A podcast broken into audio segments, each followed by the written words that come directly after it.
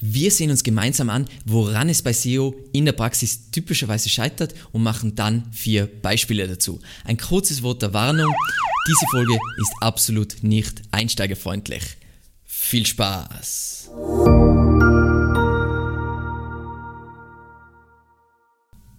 Mein Name ist Alexander Russ und SEO ist mein täglich Brot. Wir quatschen auf diesem Kanal über SEO und Content Marketing. Wenn du lernen willst, wie du nachhaltig Kunden über deine Website gewinnen kannst, dann abonniere jetzt gleich diesen Kanal. Meiner Meinung nach ist das größte Problem im Bereich der Suchmaschinenoptimierung die Priorisierung von Maßnahmen. Es gibt unvorstellbar viel Content online und es gibt durchaus sinnvolle Kurse und Schulungen, die man machen kann und es scheitert oft nicht am Wissen, also am was gibt es und wie funktioniert es halbwegs. Es scheitert meistens an, was mache ich zu welchem Zeitpunkt. Und es gibt auch fast keine Informationen im Web. Niemand spricht gerne über dieses Thema, weil es natürlich wahnsinnig schwierig ist und projektabhängig und sehr, ja, einfach individuell für jede einzelne Webseite.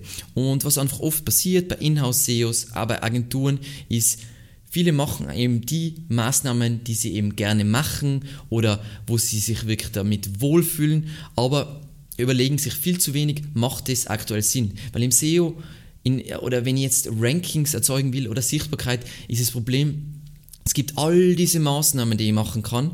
Nur wenige bringen wirklich massive Ergebnisse. Viele dieser Maßnahmen bringen ein klein wenig und der größte Teil bringt überhaupt rein gar nichts, wenn es nicht der richtige Zeitpunkt ist, beziehungsweise wenn es nicht an diesem Punkt hakt. Weil Google hat alle möglichen Schranken und Filter und so weiter und sagen wir mal, eine Webseite und ähm, voller gute Content ähm, und sagen wir mal technisch eigentlich super umgesetzt, Crawling und Indexierung ist kein Problem und so weiter. Und ich habe null Links und dann kenne ich Leute, die arbeiten, ja, und ich, ich sollte jetzt nur die Ladezeiten noch weiter reduzieren von äh, 300 Millisekunden zu 200 Millisekunden und ich denke so, Dude, Du brauchst einfach Links, du brauchst einfach Autorität, damit du ranken kannst. So einfach ist es. Und ich werde jetzt versuchen, auch wenn dieses Thema natürlich projektbasiert ist und super individuell ist, anhand von einigen Beispielen und einfach ein paar, sagen wir so, eine Übersicht, woran es am meisten scheitert, euch das ein bisschen zu vermitteln, wie ihr besser priorisieren könnt, weil das ist meiner Meinung nach der the key to everything. So, und bevor wir jetzt uns die Beispiele anschauen, fünf Bereiche, in denen es meiner Meinung nach am öftesten in der Praxis bei unseren Kunden einem scheitert. Und der erste Punkt ist der unwichtigste Punkt, aber ist das, wo wahrscheinlich sich die Leute am meisten äh, damit beschäftigen und so weiter, ist Crawling oder Crawlbarkeit und Indexierbarkeit. Das heißt, vereinfacht ausgedrückt, ich habe zu wenig URLs im Index, beziehungsweise URLs, die ich gerne im Index hätte, sind nicht im Index, oder ich habe zu viele URLs im Index und Google ist nicht gerade begeistert von dem Ganzen. Und was da so typische, sagen wir mal, Bereiche sind, ist, dass das URL-Management fehlschlägt. Das heißt, du hast irgendein Problem mit Parameter und dadurch hast du 1000 Millionen URLs im Index und Google crawlt nicht mehr die wichtigen URLs und so weiter. Oder du hast eben das, was ich eh schon beschrieben habe, hey, manche Seiten, die was ich eigentlich ranken will, die sind nicht einmal im Index, weil, keine Ahnung, einfachste Sachen, Robots.txt, irgendein Problem oder auf No-Index gesetzt aus irgendeinem Grund und so weiter was auch immer.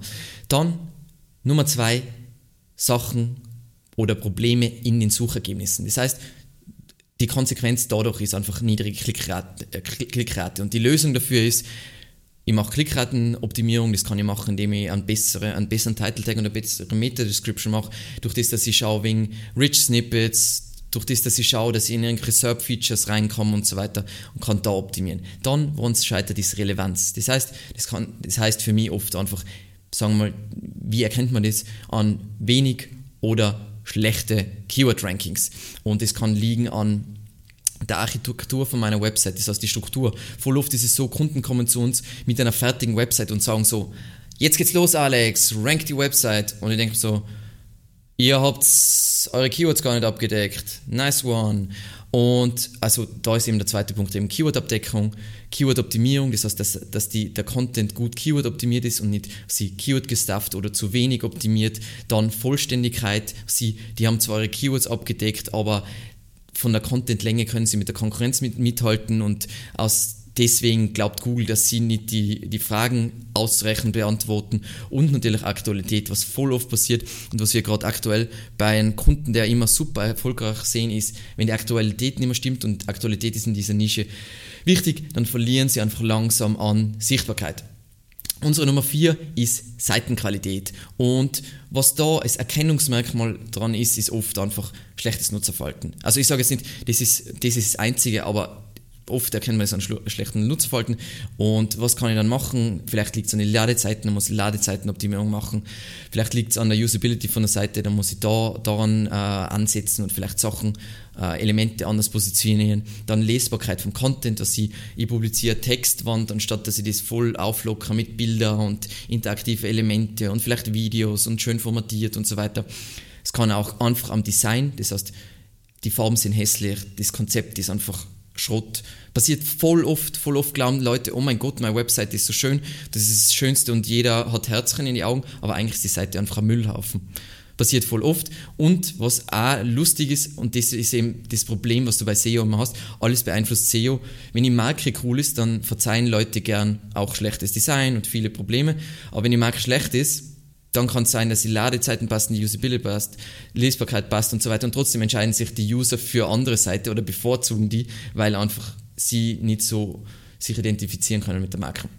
Und Punkt Nummer 5 ist Autorität und was, ist das Erkennungsmerkmal daran? Geringe Domain-Autorität und die Konsequenz ist, dass kann, ich habe all meine Keywords abgedeckt und der Content ist voll super und technisch ist die Seite super und so weiter und trotzdem rank ich nicht, weil es geht um Wichtigkeit. Ich will ja, ich finde es so lustig, gerade hat wieder irgendjemand auf LinkedIn gepostet, oh mein Gott, Links braucht man immer, weil alles über Nutzersignale funktioniert. Stimmt, ganz genau. Das heißt, sagen wir mal, ich poste Content im Health-Bereich und dieser Content ist super und ich habe überhaupt keine Autorität und niemand kennt mich und der soll super ranken. Puh, nein, natürlich nicht. Es ist wahnsinnig wichtig.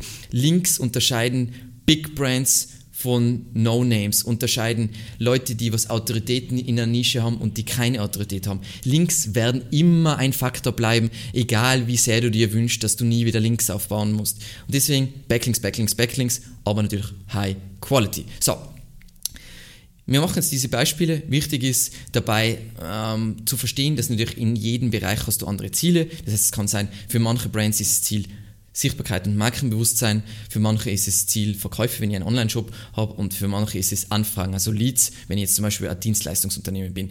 Und eben jetzt machen wir unsere vier Beispiele für die Priorisierung von SEO-Maßnahmen und was ich da kurz vorweg, ähm, weil sonst kriege ich da jetzt sicher voll den Shit dafür.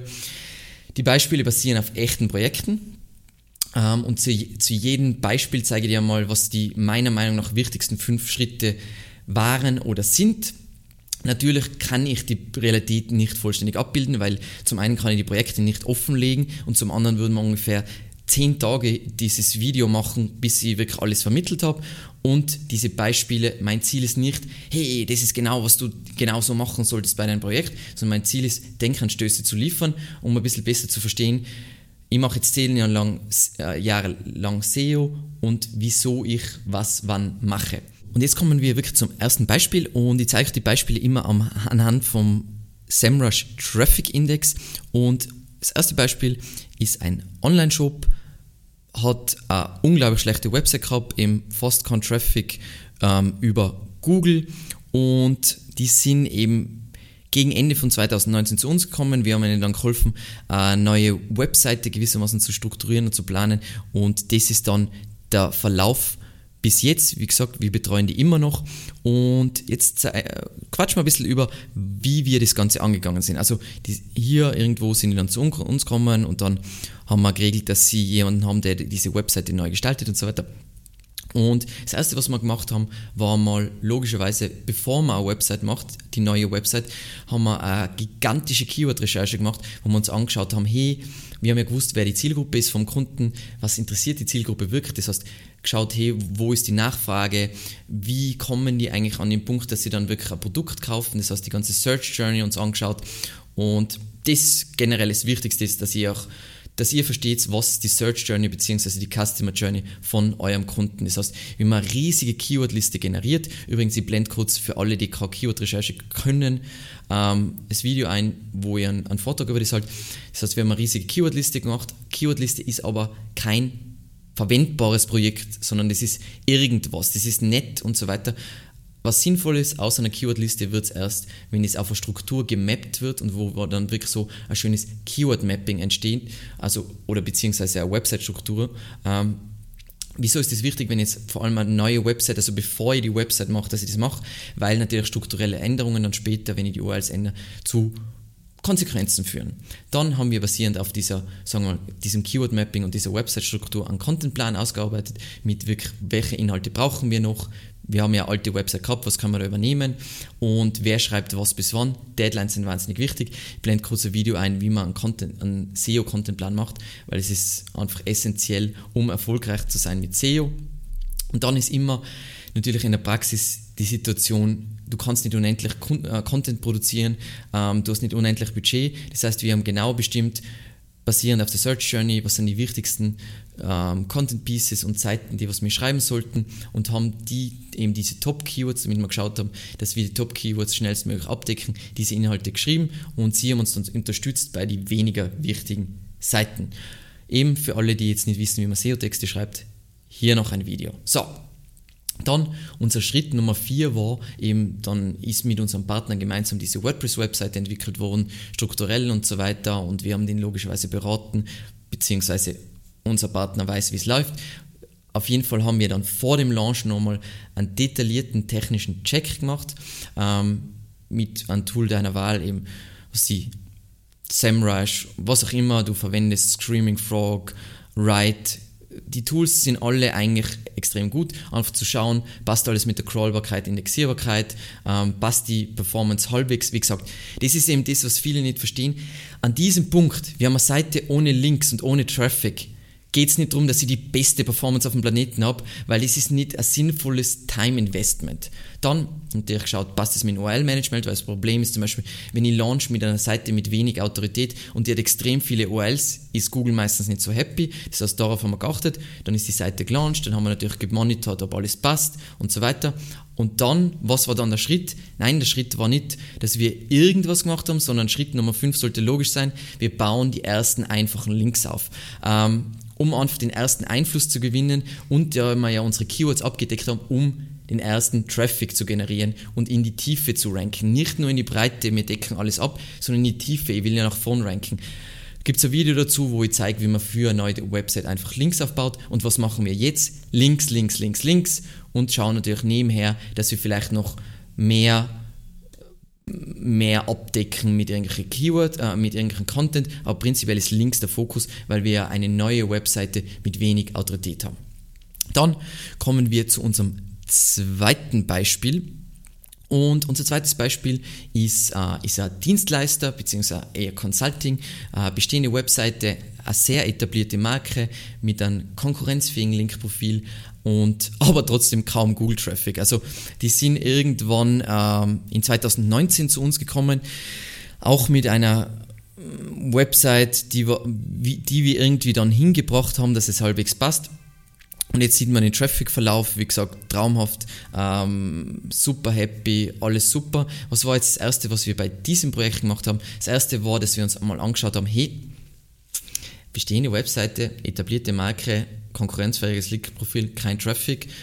Das heißt, wir haben uns angeschaut, werden die Keywords überhaupt abgedeckt in Form, im, im Zuge eines Content Audits und inklusive einem so Keyword Gap, Content Gap. Das heißt, da schaut man sich an, im Vergleich zu meinen direkten Konkurrenten, was fehlt mir, beziehungsweise was decken wir bereits ab, was decken wir nicht ab und was ist schlecht abgedeckt. Das ist auch wahnsinnig wichtig, weil nur abdecken, sagen wir mal, der Content ist mittelmäßig, werde ich trotzdem nie vorne ranken. Ähm, es gibt ein Video zu Content Audits, wahnsinnig wichtig bei derartigen Projekten. Und dann haben wir, weil ich ja schon gesagt habe, die Website war jetzt nicht so, so toll, haben wir einen technischen Check gemacht, uns angeschaut, hey, ähm, gibt es irgendwelche groben Probleme, aber wir haben schon relativ schnell gesehen, technische Probleme sind nicht der Hebel. Das heißt, wir haben schon ungefähr gewusst, welche Themen fehlen, aber wir haben uns gedacht, hm, die haben einfach irgendwas gemacht für ihre Nische, sich aber nie irgendwas überlegt. Das heißt, dann haben wir trotzdem, trotzdem Content Audit eine neue Keyword-Recherche gestartet, wieder Keyword-Liste, dann ein Keyword-Mapping und dann geschaut, hey, diese Keywords wollen wir mit diesen Seiten ranken. Einfach damit wir dann einen schönen Contentplan haben, mit dem wir arbeiten können, wo steht, was brauchen wir, wer schreibt wann bis, äh, was bis wann und wie ist das aufgeteilt. Weil oft ist es so, dass wir die super wichtigen SEO-Themen, also aus Nachfragesicht schreiben wir und den Rest schreibt dann der Kunde. Das heißt, Schritt Nummer 5 war einfach Seiten anlegen, Content für diese Seiten ähm, kreieren und so die Top-Keywords schnellstmöglich abdecken. Und das ist gewissermaßen die Entwicklung, die ihr hier seht. Wir haben die Domain-Autorität, dementsprechend ist das nicht der Hebel, die Technik passt soweit. Natürlich, irgendwann wird Technik eine Priorität werden, aber bis wir mal die Keywords abgedeckt haben, ist Content, Content, Content, Content äh, das Ziel. So, dann äh, ein, das waren jetzt zwei super positive Beispiele. Kommen wir mal zu einem negativen Beispiel. Ähm, Beispiel Nummer drei bestehende Webseite ähm, war mal wirklich super erfolgreich in einer sehr lukrativen Nische. Aber man hat irgendwann gesagt, okay, das SEO-Thema, das ist super mühsam, das interessiert mich nicht. Ich kriege zwar den meisten Traffic über SEO, aber das kann man mal vernachlässigen. Das heißt, es äh, Linkprofil ist nicht mehr konkurrenzfähig. Sie haben dann extrem nochmal Relevanz verloren nach einem Core-Update. Das ist keine Abstrafung, darf man nicht vergessen, sondern einfach eine Neusortierung. Du bist einfach weniger wichtig geworden und andere sind wichtiger geworden. Und eben nur mal zur Wiederholung. Früher waren sie super stark, aber seit zwei Jahren, wie man hier, glaube ich, sehr schön sieht, verlieren sie laufend an Sichtbarkeit, weil sie eben nicht gedacht haben, dass es nur super wichtig ist. Und wir helfen ihnen erst seit kurzem, also ich glaube seit Juni 2020. Und das erste, was wir gemacht haben, natürlich in so einer Situation, das erste, was ich mir anschaue, in Analytics und ich schaue mir die Rankings an, wo haben wir konkret Sichtbarkeit verloren über die Jahre und wie ist jetzt das Nutzerverhalten auf wichtigen Seiten und so weiter, um einfach mal einzustufen, wo kommt das Problem her. Der zweite Teil von dem ist natürlich eine Konkurrenzanalyse bzw. Konkurrenzvergleich, wir uns anschauen, hey, bezüglich Links, Content und Positionierung, wieso ist Google der Meinung, dass die anderen besser sind bzw. relevanter. Und daraus ergibt sich dann auch gleich äh, als dritter Punkt, und das ist so lustig, weil es ist eigentlich kein Teil von SEO, aber ist dann trotzdem wichtig, dass man prüft, ist eigentlich die eigene Positionierung dieses Unternehmens, ist es nur aktuell? Also gibt es nur eine Daseinsberechtigung für dieses Unternehmen? Stimmt die Ausrichtung noch? Das heißt, sind wir wirklich, also für welche Keywords sind wir tatsächlich relevant bzw. können relevant sein? Und daraus hat sich dann ergeben, dass die Daseinsberechtigung noch gegeben ist, aber das Design einmal überarbeitet werden muss, weil man muss sich besser als Brand positionieren. Das heißt Designanpassungen, um eben das Ganze attraktiver zu gestalten, vielleicht auch ein leichtes Rebranding und so weiter. Und Top, äh, Punkt Nummer 5 war dann wirklich die Top-Backlinks, die die Konkurrenten in dieser Zeit gebaut haben, nachzubauen, eine eigene Linkaufbaukampagne zu planen, wo man wirklich mit Influencer arbeitet und wirklich die Autorität zu skalieren. Das heißt, zuerst einmal gleichwertig zu werden, ähm, damit wir einfach schauen, was dann passiert. Weil es heißt immer nicht, dass das Problem gelöst ist und ihr seht, das Problem ist noch nicht gelöst. Das ist ein Work in Progress und vielleicht werde ich mal ein Video machen, wie es dann weitergelaufen ist. Die schlimmsten Projekte sind die Projekte, die einfach über Jahre in einem negativen Trend sind, die wieder herumzureißen heißt, du musst einen Google-Algorithmus davon überzeugen, der was jahrelang Daten gesammelt hat, dass dieser dass dieses Unternehmen am absteigenden Ast ist und jetzt muss ich sie wieder überzeugen, dass sie doch cool sein. Ist viel schwieriger, wie jemanden von neu starten zu lassen. Und zum Abschluss, Beispiel Nummer 4, nochmal was Positives. Und zwar äh, bestehende Webseite, relativ alte Brand, ich glaube 30 Jahre, wie gesagt, das ist jetzt nicht super alt, aber es ist relativ alt, das heißt eine etablierte Marke, ähm, aber die Google-Sichtbarkeit hat über Jahre stagniert, wie man hier wunderschön sieht. Das heißt, man hat zwar eigentlich Sachen publiziert und Sachen gemacht und so weiter, aber sehr wenig mit SEO im Hintergrund, ganz klassisch, wir machen nur technische Optimierung, das jetzt das ist a Result of nur technische Optimierung, super nice. Ähm, und aber wir haben, wie ihr seht, dann das Ruder herumgerissen. Ähm, wir haben den Kunden eben seit März 2020 und das erste war mal, wir haben schon so den Verdacht gehabt, dass sie super oldschool eingestellt sind. Das heißt, sie sind die technischen Optimierer, tralala, und diese SEO-Hacks, On-Page-Hacks. Und das heißt, das erste war, wir haben einen technischen Check gemacht und sehr viele Sachen, die sie gemacht haben, wieder rückgängig gemacht. Dass sie, oh, ich klatsch Content in den Futter rein und ich mache das, diese Injection und tralala, haben wir alles rückgängig gemacht. Eben Schritt 2 war eben Umsetzung der technischen On-Page-Punkte. Das heißt, viele Sachen entoptimiert, weil sie crazy gegangen sein auf technische und On-Page-Optimierung, anstatt dass sie wirklich was Sinnvolles gemacht haben. Punkt Nummer drei, wir haben uns wieder angeschaut, hey, in Form von einem Content Audit inklusive Keyword und Content Gap Analyse, wo stehen sie jetzt im Vergleich zur Konkurrenz? Das Schwierige jetzt in ihrem Fall war, sie haben, sie haben sich unglaublich gut positioniert und eben differenziert. Das heißt, es gibt keinen vergleichbaren Konkurrenten, ähm, aber wir haben extrem schnell gesehen, hey, der Content ist teilweise sehr, sehr SEO-lastig, nennen wir es mal, also Keyword-mäßig sehr überlastet. Und es fehlen eigentlich voll viele wichtige Themen für dieses Unternehmen. Das heißt, Punkt 4 war, wir haben gesehen an Content Audit, hm, die haben jetzt jahrelang nur technisch optimiert und eigentlich nichts in Richtung Content gemacht. Eigentlich haben wir wieder Zeit, dass wir Keyword-Recherche machen, riesige Keyword-Liste aufgebaut, dann ein Keyword-Mapping, welche Keywords ranken wir mit welcher Seite und dann Schritt 5, ganz klar, nach Priorisierung diese Seiten inklusive Text ausgearbeitet, inklusive nach Grafiken, teilweise Videos und so weiter, damit wir diese Keywords wirklich gut abdecken, eben vor allem die Top-Keywords. Und das ist das, mit was wir uns jetzt aktuell beschäftigen. Die Seite hat ausreichend Autorität, voll für Brand-Searches, machen einen unglaublich genialen Job generell in Sachen Customer Service.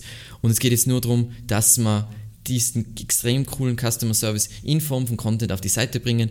Und ihr seht es eh, ähm, da haben wir den Sprung gehabt, weil da haben wir äh, Content, Content, Content, Content, Content, Content, Content rausgehauen. Das heißt, da hat es diesen Sprung gegeben und natürlich die technischen Änderungen. Jetzt hat sich das ein bisschen nachjustiert. Ähm, das passiert voll oft, dass man dann auf so einem Plateau landet und so weiter. Ganz klassisch. Ähm, du hast manchmal Projekte, wo es immer so geht, aber sehr oft ist es so Sprung, Plateau, Sprung, Plateau oder äh, Sprung, leichte Nachjustierung, Plateau und so weiter. Ist also ganz normal, liegt immer dran, was es für ein Projekt ist. Man darf nicht vergessen, wie viele unterschiedliche Sachen da einwirken. Zum einen Updates, dann all diese Signale aus unterschiedlichen Bereichen, die Konkurrenz macht Sachen und so weiter. Das heißt, du wirst nie, weil es äh, hat jemand in die YouTube-Kommentare gefragt, du kannst nie einen Sichtbarkeitsindex wirklich direkt immer perfekt ablesen, was da passiert ist, weil es ist ja nicht nur die Maßnahmen, die ich setze, sondern es sind auch die Maßnahmen, was die Konkurrenz setzt, äh, setzt, haben Einfluss auf meine Sichtbarkeit. Genau. Ich hoffe, es hat euch gefallen. Ich weiß, das war jetzt schwierig dann oft zu folgen. Ähm, deswegen habe ich auch gesagt, es ist wirklich nur für Fortgeschrittene, die all diese Begriffe kennen, die praktische Erfahrung haben und so weiter. Ich hoffe, es hat euch trotzdem gefallen. Vielen lieben Dank fürs Zusehen. Ich freue mich wahnsinnig natürlich übers, über Feedback und macht es gut. Gell? Ciao.